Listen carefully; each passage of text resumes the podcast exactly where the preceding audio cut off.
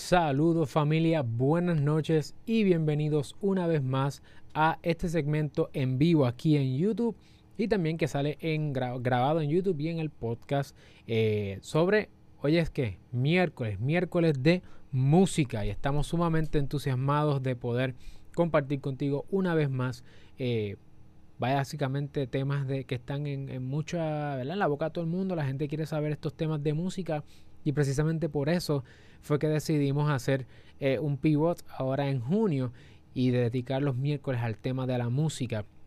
Yo sé que hay muchas preguntas sobre este tema. La industria de entretenimiento cada vez más eh, tiene más seguidores, más personas interesadas.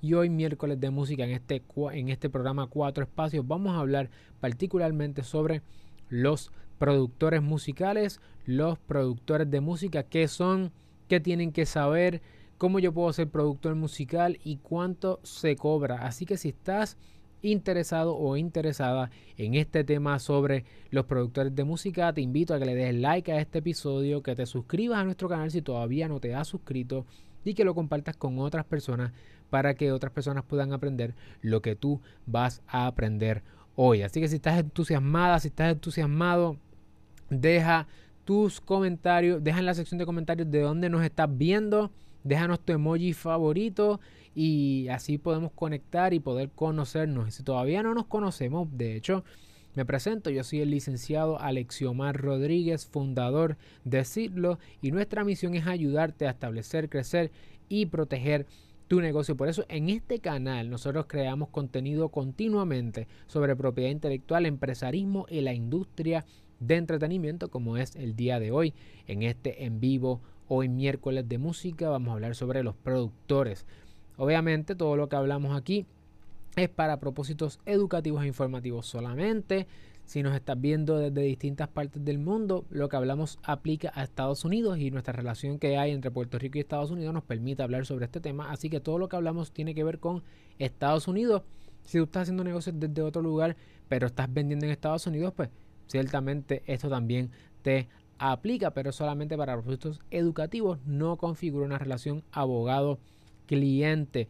Y de hecho, si no hemos conectado en las plataformas de redes sociales, te invito a que conectemos. Puedes conectar con mi equipo directamente, Sidlo, Sid de Semilla, Lo de Derecho, o puedes conectar conmigo también, Alexiomar Rodríguez. Así que vamos a comenzar. vamos a, a saludar a las personas que están aquí conectadas en el en vivo. Smolly Carl nos está viendo desde Colombia. Saludos, dice, estamos activos. Estamos activos indeed. Tenemos a Andrea Collazo, Monto de Producer, estamos activos. Monto, Eric Díaz. Gracias por siempre eh, apoyarnos. Eric es de Colombia. Wow. Jan Freites desde Puerto Rico. Zumba Producción. Siempre, oye, algo que nos hemos dado cuenta, eh, mi equipo y yo, es que tenemos muchas personas siguiéndonos de Obviamente empezamos de Puerto Rico, así que hay gente de Puerto Rico, pero tenemos muchas personas de República Dominicana. Eh, aquí está tendencia, dice que la que manín, tú sabes cómo es esto. Aquí lo que vamos a repartir hoy es gravy. Así que tenemos personas de República Dominicana, tenemos personas de Colombia y personas de a través de los Estados Unidos. Y esto sí que nos motiva a seguir compartiendo este contenido y nuestra misión es poder expandir este conocimiento de la industria de entretenimiento a través de la, eh, ¿verdad? de la creación de contenido que estamos haciendo. Aquí está Eliel Mozart desde Puerto Rico. Así que hoy tenemos varias sorpresas. Eh, una de ellas es que vamos a tener un ebook. Ustedes saben, los que se han conectado anteriormente, que cuando estamos en, el vivo, cuando estamos en live en YouTube, eh, de vez en cuando vamos a preparar algún tipo de ebook que vamos a estar regalando para las personas que se conecten en vivo. Y eh, obviamente el ebook tampoco se considera una relación abogado-cliente. Todo esto es para propósitos educativos. Lo vamos a presentar hoy. Va a ser la, la, guía que vamos a utilizar para poder abundar sobre este tema. Y queremos establecer también el marco de referencia. Yo no parto de la premisa de que usted conoce muchas de estas cosas. Yo parto de la premisa básica de que usted quiere ser un productor musical, le interesa el tema de la producción musical y por eso es que vamos a estar educándote para que tú tengas la herramienta de verte a ti mismo o a ti misma como un empresario, un emprendedor, una empresaria, una emprendedora en la industria del entretenimiento que forma parte de algo más grande, de la economía creativa. Así que vamos allá, eh, vamos a comenzar y tenemos aquí, déjame lanzar aquí producción, tira aquí el ebook. Aquí tenemos el ebook, productores de música, monta tu negocio. Así que como saben, aquí vamos a estar hablando hoy sobre la producción musical. Y es importante que nosotros siempre repasemos algunos conceptos que muchas veces pasan desapercibidos. Eh, cuando usted va a montar un negocio, usted tiene que verse a sí mismo como productor musical, tiene que verse como un empresario o una empresaria. Así que lo primero que usted tiene que saber es, tiene que diseñar su modelo de negocio.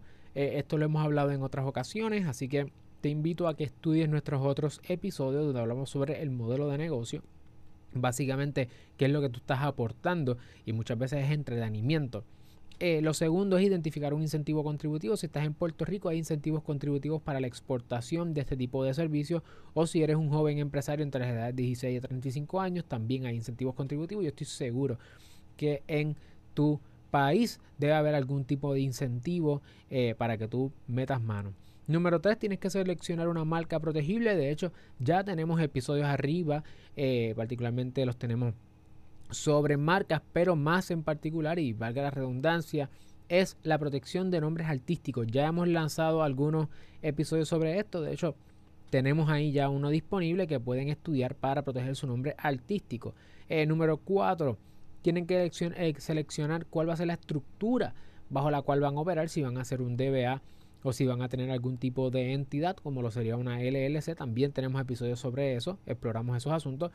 Y Tienes que entonces sacar tu seguro social patronal si vas a hacer negocios en Estados Unidos, tu certificado de registro de comerciante en Puerto Rico, tu permiso único domiciliario en Puerto Rico si estás haciendo negocios desde tu casa o desde un coworking space y la patente municipal. Además, tienes que conocer los contratos más comunes de los que vamos a hablar algunos hoy, como los speeches, los work for hire. Vamos a hablar sobre la, propiedad intelectual, cómo protegerla y también sobre el asunto del mercadeo y cómo es importante cuidar la expresión comercial y la página web. Oye, con esos 10 pasos, ya te di un montón de información ahí que tú puedes comenzar a accionar. Así que si hasta ahí estás motivado, motivado, dale like a este video y no olvides suscribirte. Ahora vamos a, vamos a contestar algunas de las preguntas más comunes sobre la producción musical. Y vamos a hablar sobre el productor, ¿verdad? ¿Cuál es la figura del productor? Y aquí tenemos eh, algunos, eh, ¿verdad? Tenemos aquí la información, no la voy a dejar porque después vas y no me quieres, no vas a conseguir el ebook. Y para el ebook te voy a dejar las instrucciones al final. Así que te tienes que quedar en este episodio. ¿Cuál es la responsabilidad de un productor? La responsabilidad de un productor es darle forma tangible al proceso creativo mediante una grabación o master.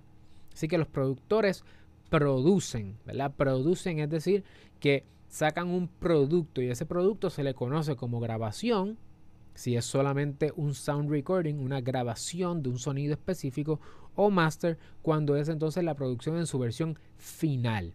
¿okay? Una vez ha sido masterizada, ha sido mixeada, como se le conoce, entonces es un master. Eso es lo que hace un productor. ¿Okay?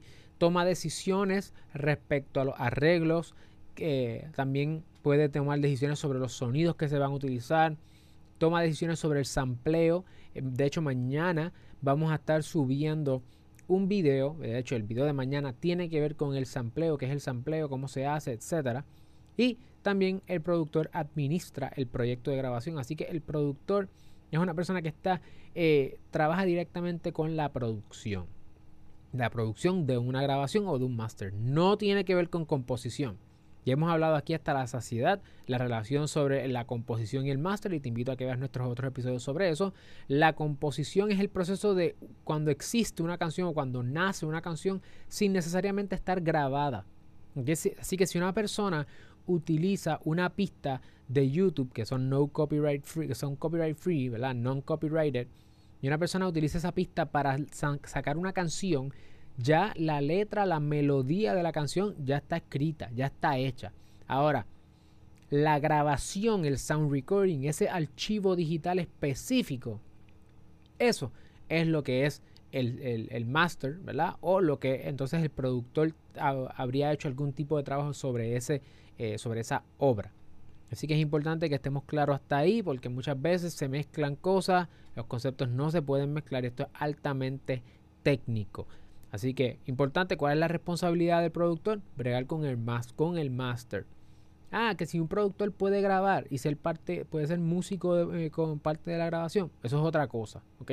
Recuerden que cuando uno hace un trabajo en la industria de la música, mucho tiene que ver con el tipo de trabajo que tú haces y el tipo de trabajo que tú haces determina cuáles son los derechos, si alguno, que tú pudieras tener.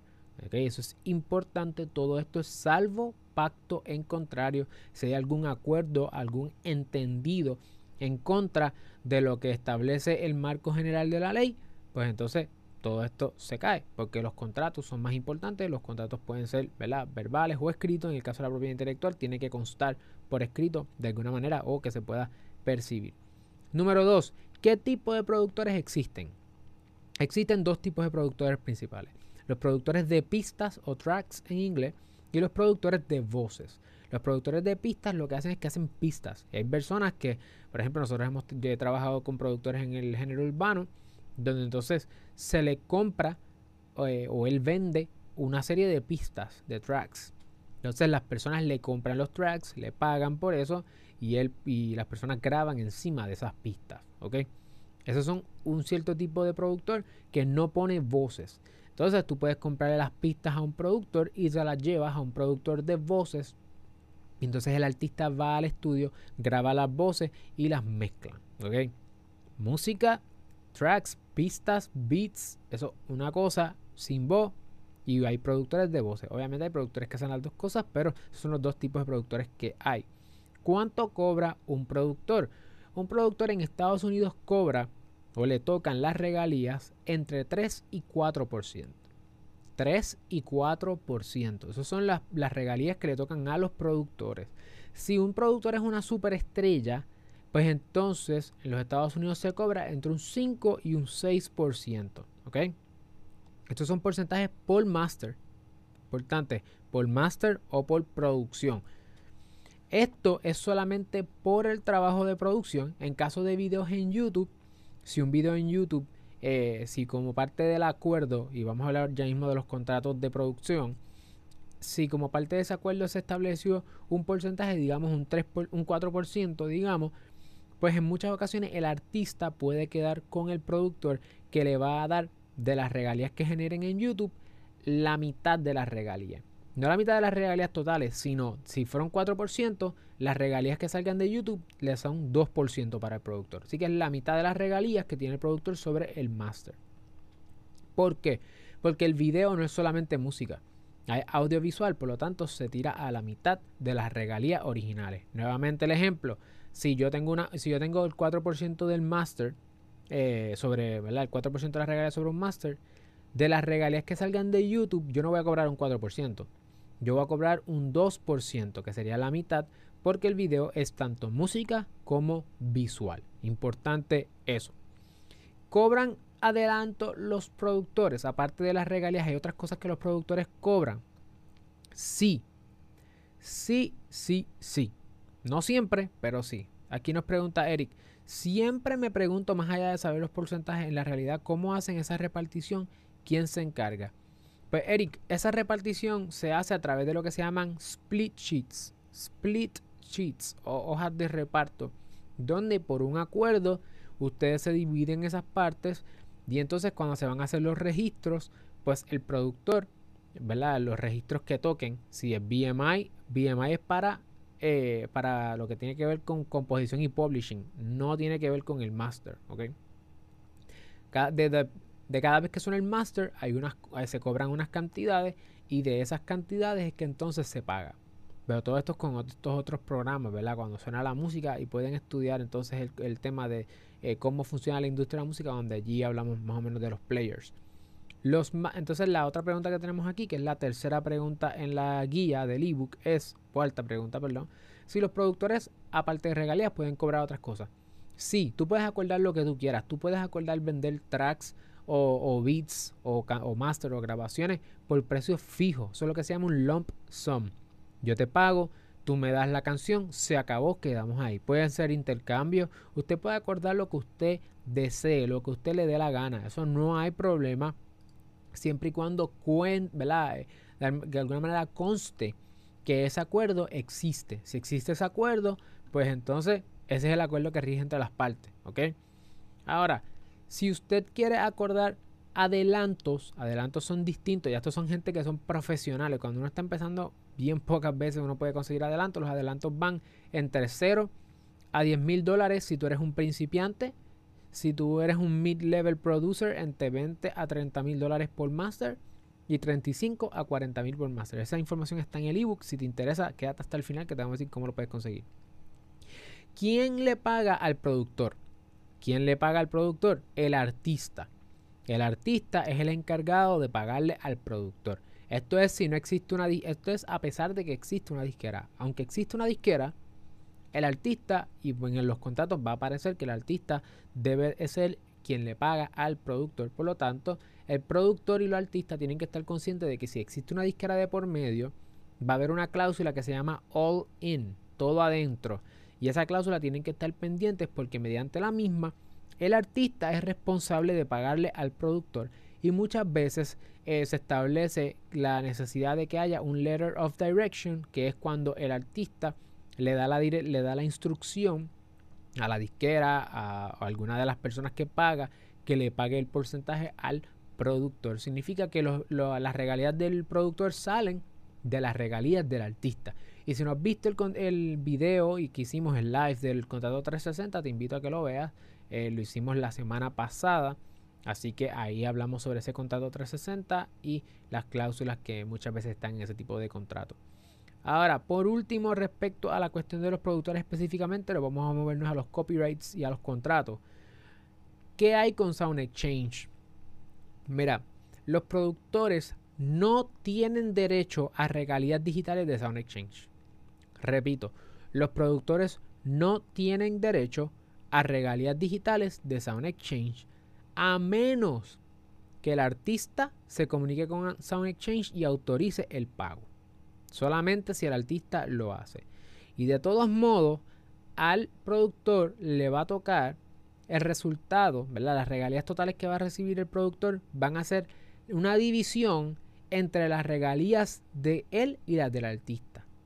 Por lo tanto, si, si hay una disquera de por medio que se lleva casi todo el chunk, como sería un contrato 360, y existe y el artista se lleva 12% de regalías en ese contrato 360 y el productor se lleva un 3%, pues tú divides 3 entre 12, que eso te va a dar el 25% de las regalías del artista, es lo que le tocaría a, o una cuarta parte, lo que le tocaría al productor, de la parte del artista, porque all in, recuerda, el, productor está dentro del mundo del artista, ¿ok? So, el artista está por encima del productor, salvo pacto en contrario. Todas estas referencias aparecen en el ebook, así que importante que lo, lo se queden hasta el final para decirle cómo conseguirlo. Ahora, algunos principios que todo productor tiene que tener claro a la hora de entrar a la industria de la música o seguir creciendo en la industria de la música. Número uno, hay unos asuntos importantes aquí de la propiedad intelectual que todo el mundo tiene que conocer. Un productor tiene que entender que nunca se deben hacer cosas por boca. Hay cosas que se hacen por boca, hemos bregado con, situaciones como esa a todos los niveles. Las situaciones de por boca traen problemas, traen circunstancias, traen dime diretes. Por lo tanto, no hagas las cosas de boca, haz las cosas por escrito. Es la mejor práctica y es lo mejor que puedes hacer para evitarte situaciones legales en el futuro. Número 2. A los contratos en la industria legal se le conocen como licencias. Así que cuando escuches la palabra licencia, eh, son contratos. Número 3. Hay que leer antes de firmar. Y si firmaste, está fastidiado. Lee otra vez. Antes de firmar, lee 3, 4, 5 veces. Llévaselo a un abogado de propiedad intelectual y de entretenimiento que te oriente sobre lo que significa ese contrato. Número 4. Hay dos formas en que se paga la propiedad intelectual, como lo sería la, la regalía sobre un, ¿verdad? sobre un master. Son lump sums, pago de cantazo, o regalías, que son del dinero que se saque tú. Y eso va a depender, como hablamos, 3 a 4% normalmente un productor. Y la propiedad intelectual en la industria de la música es el activo más importante. Todo productor tiene que entender los conceptos de copyright en su contexto como productor. Copyright es lo que tú tienes que entender si tú estás haciendo dinero en los Estados Unidos. ¿ok? Y recuerda que no están bregando con Spotify, con TuneCore, con toda esta gente, CD Baby, whatever, Apple, Amazon, toda esta gente está en Estados Unidos. YouTube, Estados Unidos, Facebook, Estados Unidos, Instagram, Estados Unidos. Así que no importa de qué país tú estés, si tú tienes que bregar con asuntos de copyright, tú tienes que bregar con asuntos de copyright de Estados Unidos, por lo tanto esta información es súper importante para ti. ¿Cómo adquiero el derecho de copyright? Productor. Tan pronto como cuando plasmas en un medio tangible de expresión, lo puedes ver, lo puedes escuchar, una obra creativa y original. Y que ser creativa y original, por ejemplo, cuando tú grabas la pista o grabas el master. Ahí nació el derecho de copyright sobre el master o sobre la grabación. ¿Ok? ¿Qué incluye ese derecho? El derecho a reproducir o hacer copias, desarrollar trabajos derivados, distribuir ese, ese master, ejecutar que suene el master en elevadores, que suene el master en barras, en conciertos, si es que está sonando el master como tal, eh, en la radio, en televisión, todo eso es el derecho de copyright sobre el master. Presentar la obra en público y transmitir el audio en público digitalmente, como sería la transmisión de Pandora, etc. ¿Quién es el dueño de la obra? Quien lo cree. El autor de la obra es quien lo cree. Recuerda nuevamente, composición es la canción no grabada necesariamente. La grabación tiene que ver con el master, el file digital. Excepción, otra persona puede ser dueño o dueña de una obra si hay un trabajo por encargo, un work for hire. Y tiene que ser por escrito antes o durante que se está creando el trabajo. Y por escrito es que conste por escrito, ¿verdad? Si, consta por escrito, ya está. ¿Qué es el fair use? El, fair use, eh, recuerden que tú no puedes hacer lo que te dé la gana. Fair use es una defensa que se levanta en tribunales, así que cuidado con el fair use. ¿Y por qué debes registrar tu copyright? Y aquí es importante los productores. Los productores rara vez son dueños de un máster por completo. Por lo tanto, sin permiso de los demás, no pueden registrar. Porque la solicitud de registro de copyright es una solicitud de registro jurada. Y si tú dices que tú eres dueño y tú no eres dueño completamente y tú registras, tú estás cometiendo un delito porque tú estás juramentando bajo perjurio. ¿Ves? Estás, diciendo, estás haciendo una declaración que te está perjudicando a ti mismo. ¿Ok? Tú no puedes, tú no puedes someter una solicitud jurando que es cierto cuando no es completamente cierto, si no están los demás dueños de la obra y debes tener autorización por escrito para eso. Así que Muchas veces eso quien lo hace es la disquera o la persona que tiene los derechos de copyright. ¿Un beat cuenta como composición? Aquí Eli Moser pregunta, ¿un beat cuenta como composición y master a la vez? No. No. No, porque la composición tiene... o sea, la composición no, no está grabada. ¿Ves? O sea, una, un master es el sonido. Una composición es una composición, es música y letra. ¿Ves? tiene que ser, es todo el conjunto. Este, no puede ser solamente, o sea, si está grabado, pues ya está grabado. Evidencia prima facie. ¿Por qué debo registrar mi copyright? Si tienes acceso para hacerlo, es importante que te va a dar evidencia prima facie de que tú eres el dueño o la dueña del copyright. Es necesario para poder demandar por infracción ante un tribunal. Acceso a daños estatutarios y honorarios de abogado. Aquí voy a enseñar esto, un momento porque muchas veces eh, hay mucha confusión respecto a este tema, así que voy a voy a presentar esto aquí. Recuerden, una canción está compuesta de dos elementos, letra y melodía, que 50% es del escritor y 50% es del publishing, esto lo hemos hablado en otras ocasiones, y grabación. La grabación es el master, que se, se, reparte entre el artista, el productor y la disquera. Artista, productor y disquera. Déjame ver aquí. Tenemos otra pregunta. Monto de producer nos dice. Aquí. Un productor de pistas tiene derecho a recibir porcentaje del master, ya que el productor está entregando varios sonidos grabados. Pues monto de producer. Un productor de pistas lo que está creando son ¿verdad? las pistas. Tiene derecho a menos que la venda. Y tiene derecho del master, porque lo que se grabó es el master. Pero si la vende, pues no tendría derecho. Todo es cuestión de aquí, cuál es el tipo de acuerdo que se lleva a cabo. ¿Ok? Es importante que el acuerdo es lo que determina eh, si, si, va a cobrar el porcentaje de master o si cobró un adelanto o un, un dinero adelante ya. Así que volviendo acá, tenemos aquí, aquí se tengo esto aquí, ajá. El master 100% eh, se divide entre el artista, el productor y la disquera. ¿Por qué? Porque son cosas distintas. O sea, la composición es, es cuando una persona escribe una canción. Y una canción es una composición. Es todo eso, un literary work en inglés. Se dice más lindo que eso, pero es así. So, todo es, tiene que estar desde el punto de vista de la composición. Es una cosa bien, es distinta al master. El master nace de, de que existe tal cosa como una composición. Sin una composición no puede existir un master. Por eso es que muchas veces se pone fangoso y la gente piensa, ah, pues es que yo tengo derecho a las dos cosas. No, son cosas distintas. ¿Ok? Aquí nos, nos pregunta un artista, Alexander Rodríguez, si eres independiente, ¿los derechos de publishing son del artista? Ok. Si eres independiente, que es la mayor parte de, los escenarios, el, el artista, vamos a, vamos a utilizar entonces los conceptos.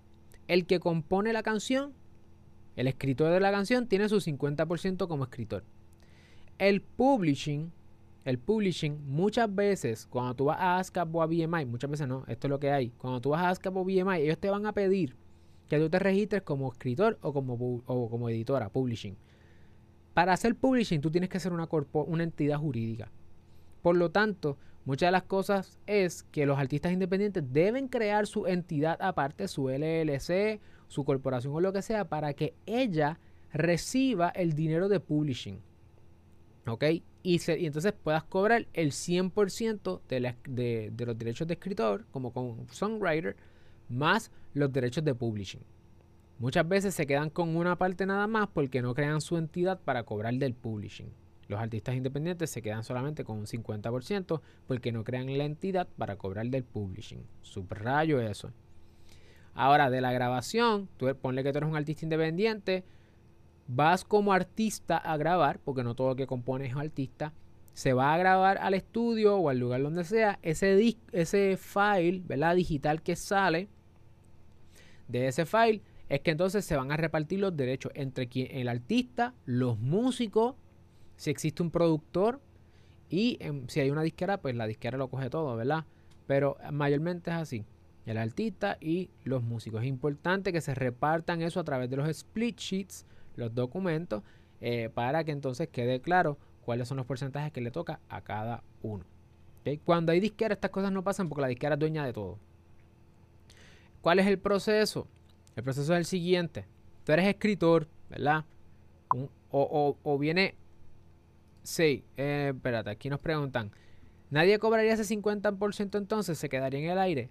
sí se quedaría en el aire. Eso es lo que le llaman el black box, creo que es como el concepto que se le conoce en la industria, donde hay unas regalías que nadie ha reclamado y se quedan ahí en el aire porque no crean las publishing, eh, ¿verdad? Las, entidades que se encargan de cobrar el publishing, entonces se fastidian. ¿okay? Hay programas de distribución independiente que tú le das la que tú le das los derechos y ellos te ayudan a, a bregar con la coadministración del publishing, pero eso va a depender del tipo de acuerdo que tú tengas con la publicadora, la, editora.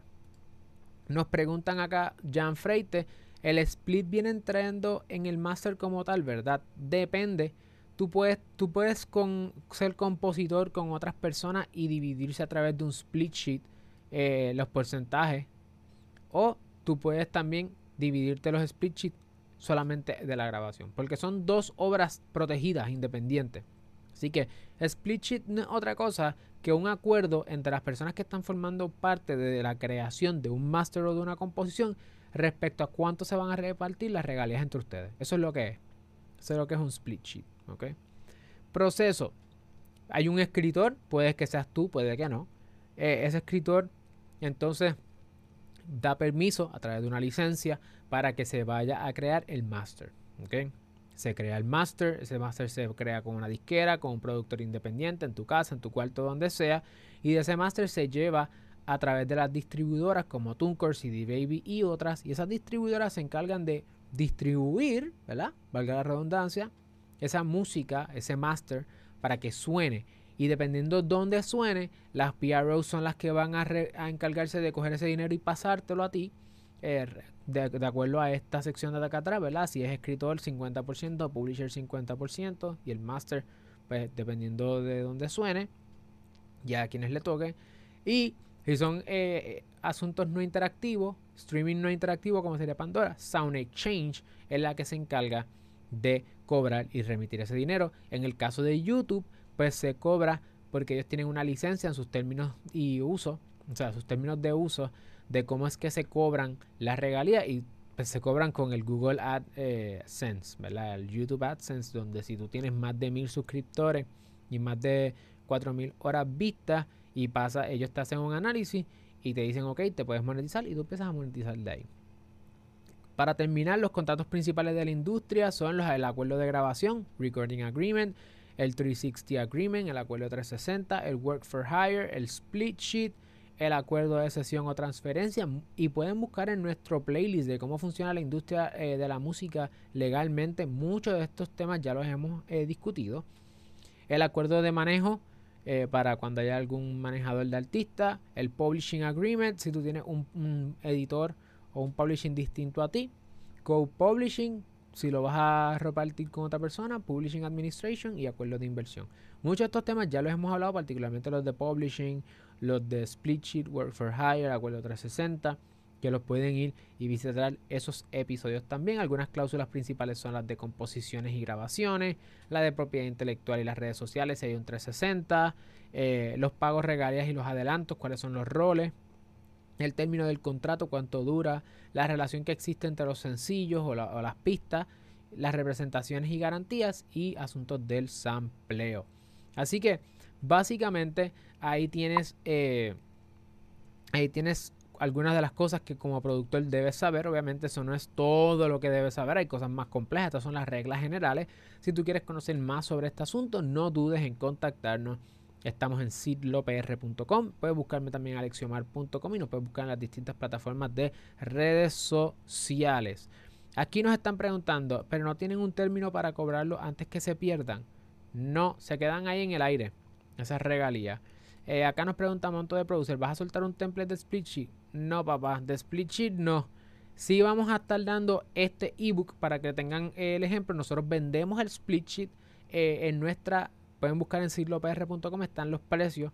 Ya se supone que esta semana tengamos la tienda e-commerce arriba, donde vamos a estar vendiendo los split y simplemente tienen que comprar, pagar y bajarlo. Nos pregunta acá Abadón. Yo pagué a un productor para que me hiciera una pista y me grabara. Él tiene derecho si la canción se pega a un por ciento del master. Este es uno de los problemas más comunes en la industria. Eh, como regla general, si tú le pagaste a un productor para que te hiciera la pista y te grabara y, tiene, y aparece por escrito que eso es así, que se configura un trabajo por encargo y que tú le pagaste por eso, él no tendría derecho. Si no hay algo por escrito o no hay prueba de que fue un trabajo por encargo, él tendría derecho. Lo que pasa es lo siguiente, los, los pleitos aquí, o sea, él tendría derecho, pero muchas veces la situación con estas cosas es cómo tú lo vas a probar, número uno. Y número dos, cómo tú vas a pelear esto, ¿verdad? Cómo tú peleas que tienes derecho sobre una canción eh, y el master. O sea, es, difícil pelearlo, por lo tanto, lo mejor es siempre tener las cosas por escrito desde antes.